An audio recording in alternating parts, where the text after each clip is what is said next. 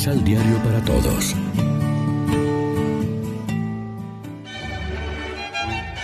Proclamación del Santo Evangelio de nuestro Señor Jesucristo, según San Lucas. Todos, publicanos y pecadores, se acercaban a Jesús para escucharlo. Los fariseos, pues, con los maestros de la ley, murmuraban y criticaban. Este hombre recibe a los pecadores y come con ellos. Entonces Jesús les dijo esta parábola. Un hombre tenía dos hijos. El menor dijo a su padre, Padre, dame la parte de la propiedad que me corresponde. Y el padre la repartió entre ellos. Pocos días después, el hijo menor reunió todo lo que tenía, partió a un lugar lejano y allí malgastó su dinero en una vida desordenada. Cuando lo gastó todo, sobrevino en esa región una escasez grande y comenzó a pasar necesidad. Entonces fue a buscar trabajo y se puso al servicio de un habitante de ese lugar que lo envió a sus campos a cuidar cerdos. Hubiera deseado llenarse el estómago con la comida que daban a los cerdos, pero nadie le daba nada. Fue entonces cuando entró en sí. ¿Cuántos trabajadores de mi padre tienen pan de sobra y yo aquí me muero de hambre? ¿Por qué no me levanto? Volveré a mi padre y le diré, Padre, pequé contra Dios y contra ti. Ya no merezco llamarme hijo tuyo. Trátame como a uno de tus siervos. Partió pues de vuelta donde su padre. Cuando todavía estaba lejos, su padre lo vio y sintió compasión. Corrió a echarse a su cuello y lo abrazó. Entonces el hijo le habló. Padre, pequé contra Dios y ante ti ya no merezco llamarme hijo tuyo. Pero el padre dijo a sus servidores, Rápido, tráiganle la mejor ropa y póngansela. Colóquenle un anillo en el dedo y zapatos en los pies.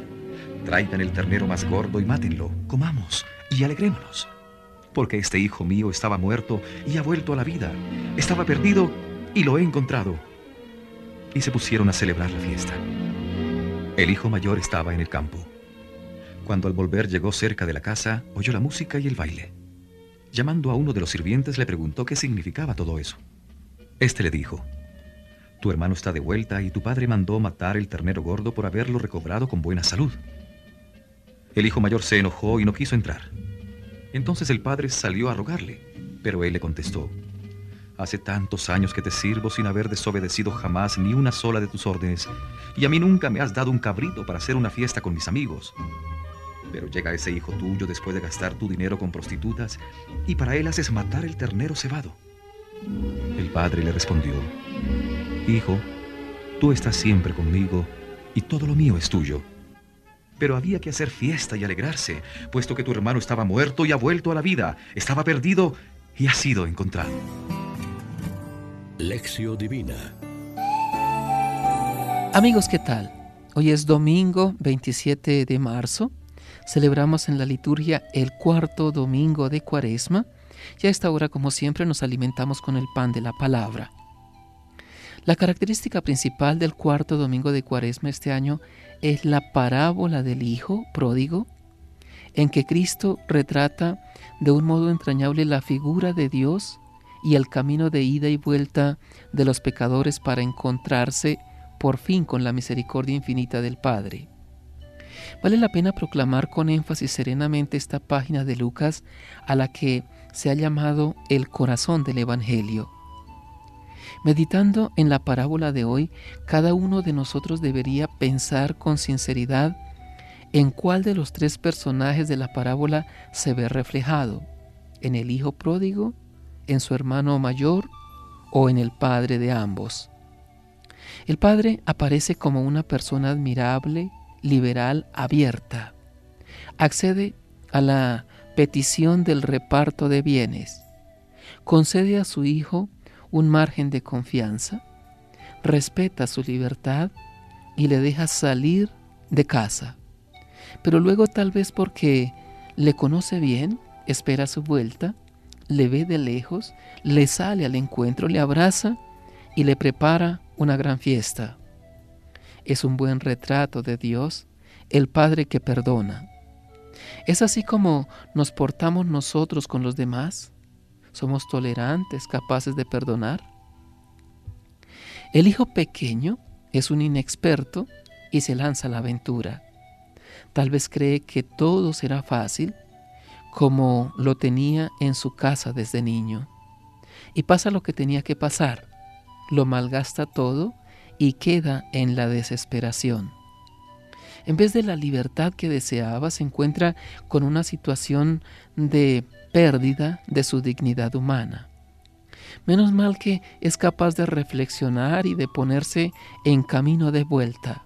Reconociéndose culpable, prepara un acto de contrición que luego su padre no le dejará terminar. Tiene suerte de que su padre sea como es.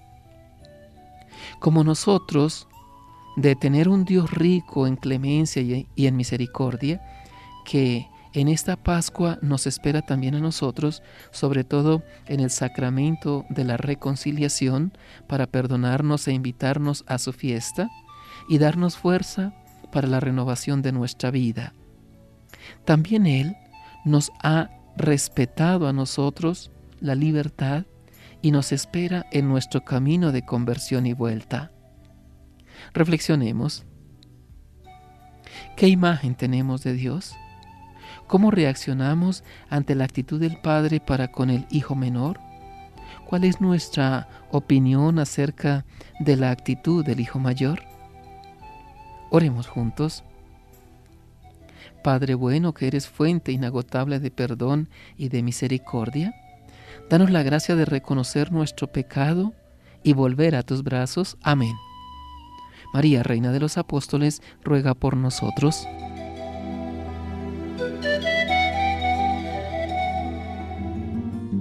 Complementa los ocho pasos de la Alexio Divina adquiriendo el emisal Pan de la Palabra en Librería San Pablo o distribuidores. Más información www.sanpablo.co Pan de la Palabra. Vive la reflexión.